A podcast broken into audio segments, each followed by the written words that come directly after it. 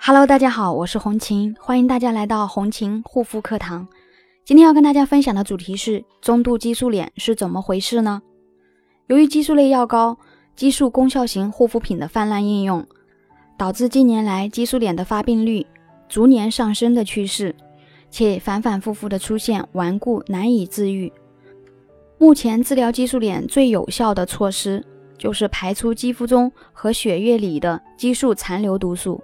同时呢，从根本上修复受损的皮肤组织细胞，才能尽快恢复肌肤的正常屏障功能与代谢。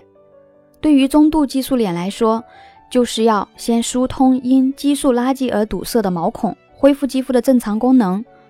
重建肌肤的正常生长环境。那么，虽然我讲了很多期的激素脸，我发现原来还有不少人不知道怎么区分激素脸的程度。今天呢，我们就来谈谈中度激素脸是怎么一回事。因为涂抹的东西比较多，尤其是激素类产品，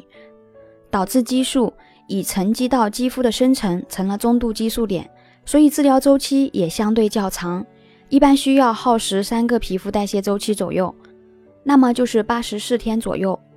如果能够听从专业人士的建议，用合适的产品和正确的方法修复的话，大概三到六个月，肌肤就能有比较大的改善。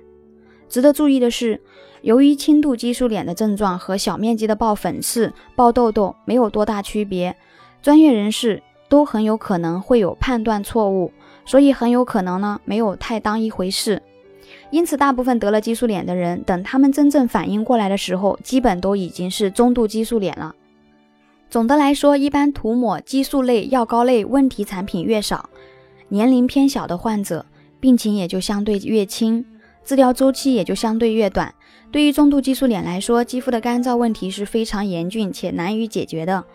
中度激素脸由于长期使用激素类产品，导致角质层变得更薄，肌肤屏障受损更严重，从而每天丢失的水分就比正常情况下的肌肤要多的很多。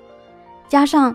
尤其在冬季天气寒冷，人们经常待在暖气房里面，肌肤流失水分的速度就会更加快。所以，中度激素脸。在这个时候呢，觉得脸上会比以往更加干燥、更难熬。那要怎样才能使肌肤不易失去水分，长效保持湿润呢？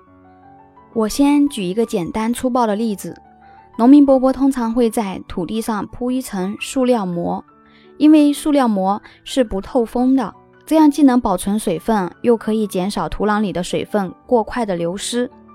当然，我们肯定不能在肌肤上也铺上一层不透气的塑料膜，但是我们可以通过具有保湿功能的护肤品，在肌肤表面形成一层保护膜，来尽可能的锁住皮肤的水分。那可能也有的朋友会说了，我都已经是中度的激素脸了，肌肤状况已经糟糕透了，不能再使用护肤品了，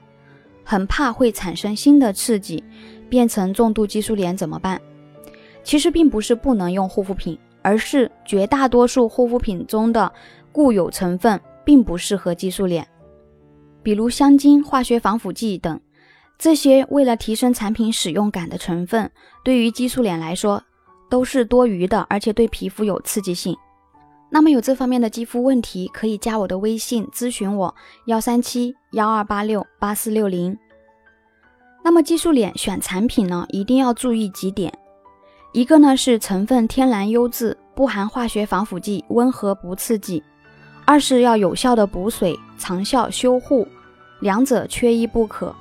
由于使用激素产品时间长短不同，使用的激素产品不同，每个人的新陈代谢速度不同，所以肌肤的恢复状况也会有所不同。所以已经患有中度激素脸的朋友们，更要保持良好的心态，不要看到别人的修复进度快就着急上火。一定要相信专业人士的建议，相信一直坚持就能治愈、重获新生，让皮肤恢复正常健康的状态。好啦，今天的分享就到这里，感谢大家的收听，我们下一期再见。